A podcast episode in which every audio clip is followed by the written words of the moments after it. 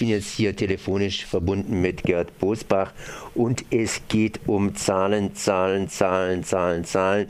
Das heißt eine richtige Zahlenwüste, die uns regelmäßig um die Ohren geknallt, um die Ohren gelegt wird, wohl dass man da gar nicht mehr richtig hören, nicht mehr richtig sehen, was sich hinter den Zahlen verbirgt. Wir machen einfach mal Rechnen mit Gerd Bosbach. Zuerst mal guten Morgen. Ja, auch guten Morgen zu Ihnen. Ja, Sie sind eigentlich ein Herr der Zahlen. Das heißt, Sie schauen da immer ein bisschen kritischer hin. Und wenn wir dann zum Beispiel Arbeitslosenzahlen gezeigt, genannt und äh, ja, präsentiert bekommen, dann sagen sie, na gut, äh, wunderbar, toll, da haben wir wieder ein bisschen was. Aber das muss man natürlich entsprechend immer interpretieren. Zumindest eins ist schön, die Arbeitslosenzahlen sinken, sinken immer wieder. Das wird dann schön präsentiert von den Politikern, weil das ist ja auch ein Erfolg der Politik. Aber trotzdem haben wir das Gefühl, irgendwie ist die Beschäftigung doch nicht so groß, wie wir sie uns erhoffen. Und wir wollen ja eigentlich auch nicht unbedingt beschäftigt sein, sondern wir wollen Einkommen haben. Und äh, ja, das geht irgendwie immer auseinander. Ja, da haben Sie ein ganz breites Feld aufgespannt. Ähm, also das erste ist, äh, lieber Hörer, also nicht so viel Angst, es kommen nicht besonders viel Zahlen, sondern interessant ist das Bild, was gemalt wird mit den Zahlen. Deshalb werden wir ja auch teilweise mit Zahlen überhäuft, damit wir gar nicht selber gucken, sondern das vorgezeichnete Bild äh, dann übernehmen. Und da ist es halt auch selbstverständlich so, dass eine Regierung äh, sich schön darstellen will. Und hohe Arbeitslosenzahlen, niedrige Beschäftigungszahlen ist hässlich. Also tun die alles, was in ihrer Macht steht, halt, um die Zahlen schön zu färben. Und da gibt es halt tatsächlich äh, hunderte von Methoden, wie man es machen kann. Ähm, und äh, ich überlege gerade, welche ich von den vielen Methoden nenne. Ähm, also eine ist, indem man halt viele Leute, die eigentlich Arbeit suchen, keine Arbeit haben, sogar Arbeitslosengeld bekommen, erst gar nicht als Arbeitslose mitrechnet. Da will ich nicht in Details gehen, nur einfach mal die Größenordnung klar machen. In Deutschland werden offiziell drei Millionen Arbeitslose genannt.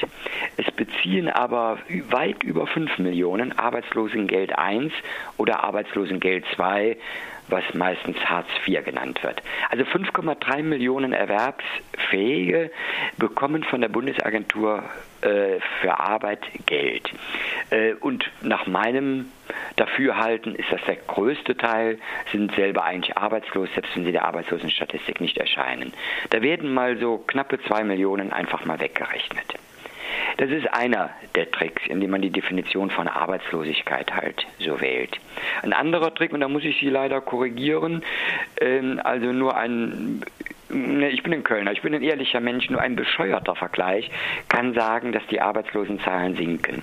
Das ist nämlich der Vergleich, den die Bundesagentur für Arbeit immer in den Schwerpunkt setzt, der Vergleich der Arbeitslosenzahlen zum Vormonat. Jetzt weiß jeder, der mal auf Arbeitslosenzahlen guckt oder überhaupt auf die Wirtschaft guckt, äh, dass das saisonabhängig ist. Wir haben im Januar, Februar eine relativ hohe Arbeitslosigkeit. Im März sinkt sie immer gegenüber dem Februar. Im April sinkt sie immer gegenüber dem März. Und im Mai immer gegenüber dem April und im Juni sinkt sie immer gegen. Das heißt, wenn ich den Vergleich zum Vormonat, kann ich jedes Jahr sagen, im März Arbeitslosigkeit sinkt, im April Arbeitslosigkeit sinkt und im Mai Arbeitslosigkeit sinkt. Das sagt aber überhaupt nichts aus über die Entwicklung, die tatsächlich am Arbeitsmarkt. Und da gibt es auch eine vernünftige Zahl für. Das ist der Vergleich zum letzten Jahr. Also jetzt beim April, zum April des letzten Jahres. Und da steigt seit Monaten die Arbeitslosigkeit um gut 50.000 äh, bei dieser vernünftigen Messung. Und wenn ich mich mal gerade beim Aufregen bin, beim Sonntagmorgendlichen, nein, Feiertagsmorgendlichen Aufregen, äh, dann halt da direkt noch äh, hinterhergeschossen. Und jetzt habe ich mich über den Feiertag selber ausgetrickst. Äh, ähm, reden wir erstmal über was anderes. Reden wir erstmal über was anderes. Ich meine, wir haben ja zum Beispiel auch hier Deutschland, das als Superstar innerhalb der Europäischen Union dasteht.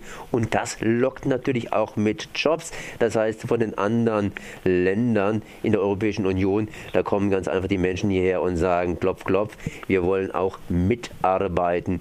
Zum Beispiel hier aus Polen 176.367 Menschen sind hier angekommen, zumindest im letzten Jahr, und wollten halt hier mitarbeiten.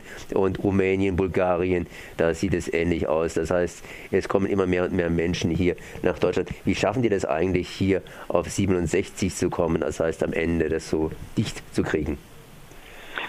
Ähm, also erstmal nicht alle Zuwanderer kommen zum Arbeiten hierhin, sondern es gibt halt auch äh, Kinder und Familienangehörige, es gibt auch ältere Zuwanderer. Aber es ist tatsächlich so, die Wirtschaft in Deutschland floriert, wenn man den Vergleich zu den anderen europäischen Ländern nimmt.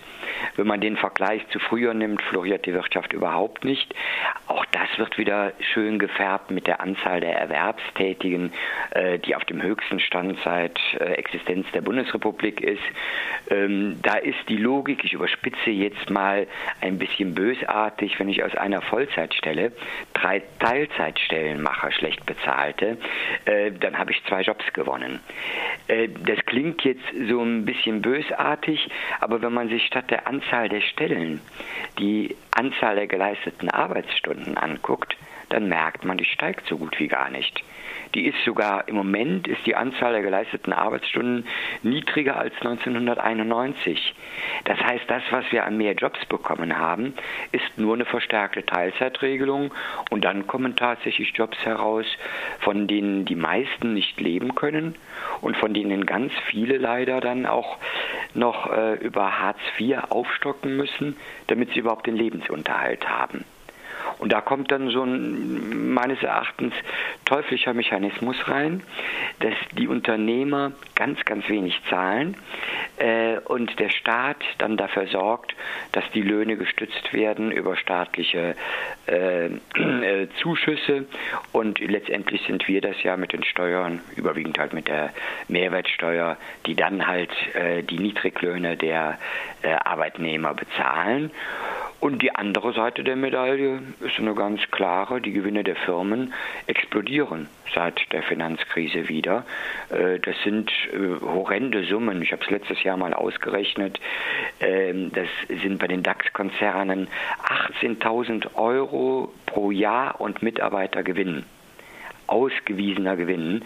Das heißt, jeder Mitarbeiter eines DAX-Konzerns äh, äh, verdient nochmal pro Monat 1500 Euro für die Aktionäre. Das sind Gewinne, die quasi über diese Niedriglöhne durch uns halt mitfinanziert werden.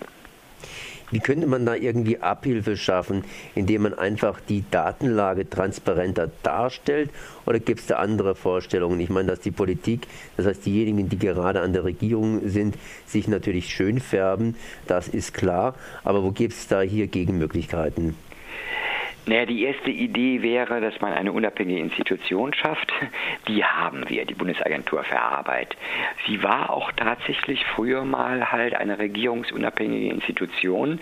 Äh, formal ist sie es immer noch, aber äh, durch äh, die Wahl des entsprechenden Präsidenten hat man schon dafür gesorgt, dass jemand aus dem Arbeitgeberlager als sowohl die Arbeitgeber schützt als auch die Regierung.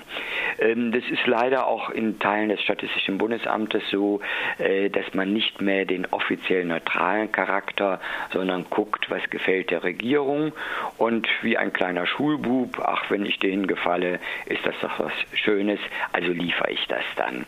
Äh, das müsste quasi wieder zurückgerudert werden in neutrale Institutionen, die das messen. Ähm, da das ein ganz weiter Weg ist, empfehle ich einfach Journalisten, ein bisschen kritisch zu gucken äh, und ein bisschen selber nachzudenken. Äh, Im Moment findet da leider, bei Ihnen hoffentlich ausgenommen, die Schlacht um die schnellste Meldung. Der Chef der Bundesagentur für Arbeit gibt die geschönten Zahlen bekannt und drei Minuten später geben halt alle Zeitungen das halt in ihren Online-Teil rein. Die Agenturen haben sowieso schon ganz pünktlich über den Ticker gegeben. Wenn man so eine Meldung so schnell raushaut, kann man nicht, eigentlich nichts anderes als nachbeten. Man muss dann mal kritisch drüber gucken. Und dann kommt ein zweiter ähm, Pferdefuß. Ich habe ja mit vielen Medien schon kritisch über Daten geguckt. Ähm, das kommt dann, das wird auch einmal gebracht, weil es auch stimmt, was ich da sage, und dann wird es wieder vergessen. Ein Tag später werden wieder die alten Schönfärbereien genutzt oder in einem anderen Fall, da werden die Lobbyisten, die als Lobbyisten entdeckt, enttarnt sind, ähm, wo es wirklich offensichtlich nachweisbar ist, dass sie für die Finanzindustrie Lobbyarbeit machen, werden wieder als die neutralen Sachverständigen vorgestellt. Ne? Und da muss der Journalist halt an sein eigenes Gedächtnis greifen und mal gucken, war da nicht mal vor drei Wochen halt eine kritische Meldung, war die nicht berechtigt? Kann ich jetzt die Zahlen so als die richtigen Zahlen darstellen? Obwohl vor drei Wochen habe ich ja festgestellt, äh, sie sind so schön gefärbt. Und den Test habe ich ja gemacht. Ich habe ja halt eine Reihe Journalisten halt äh, die Meldung geschickt, dass auch im Mai und im Juni die Arbeitslosenzahlen sinken, wenn man diesen dummen Vergleich zum Vormonat bringt. Und da können jetzt die Journalisten beweisen, dass sie beim nächsten Mal natürlich müssen Sie die Bundesagentur für Arbeit zitieren. Das ist Ihre Aufgabe. Aber gleichzeitig darauf hinweisen, dass diese Zahl nicht aussagekräftig ist, weil sie in jedem Jahr im Vergleich zum Vormonat steigt. Äh, und da können Sie ein bisschen Mut beweisen. Das tun Sie in Ihrem Sender. Eine Reihe Journalisten tun es leider gar nicht. Äh, und bei manchen habe ich das Gefühl, ist auch Absicht dahinter. Äh, die suchen sich immer den Vergleich raus, der schön aussieht. Ich habe das bei einer Zeitung, ich will sie jetzt nicht nennen, halt gesehen, als die Arbeitslosenzahl mal gegenüber dem Vormonat sogar gestiegen ist, dann haben sie plötzlich den Vergleich zu 1991 gebracht und haben gesagt, äh, bester Wert seit 91. Dann haben sie einen ganz anderen Vergleich. Und dann als einmal alles überhaupt nicht klappte an Schönfärberei mit statistischen Daten, dann haben sie formuliert, Arbeitslosenzahl gestiegen, aber nicht so stark wie erwartet. Ne? Und damit sofort halt das Negative relativiert. Da müssen äh, Journalisten ehrlicher sein. Äh, ja, eine schwere Aufgabe von einem unabhängigen Professor leichter gesagt als von Ihnen dann auch getan. Wo kann man sich dann näher informieren? Ich meine, das ist natürlich jetzt hier in den Äther gesprochen.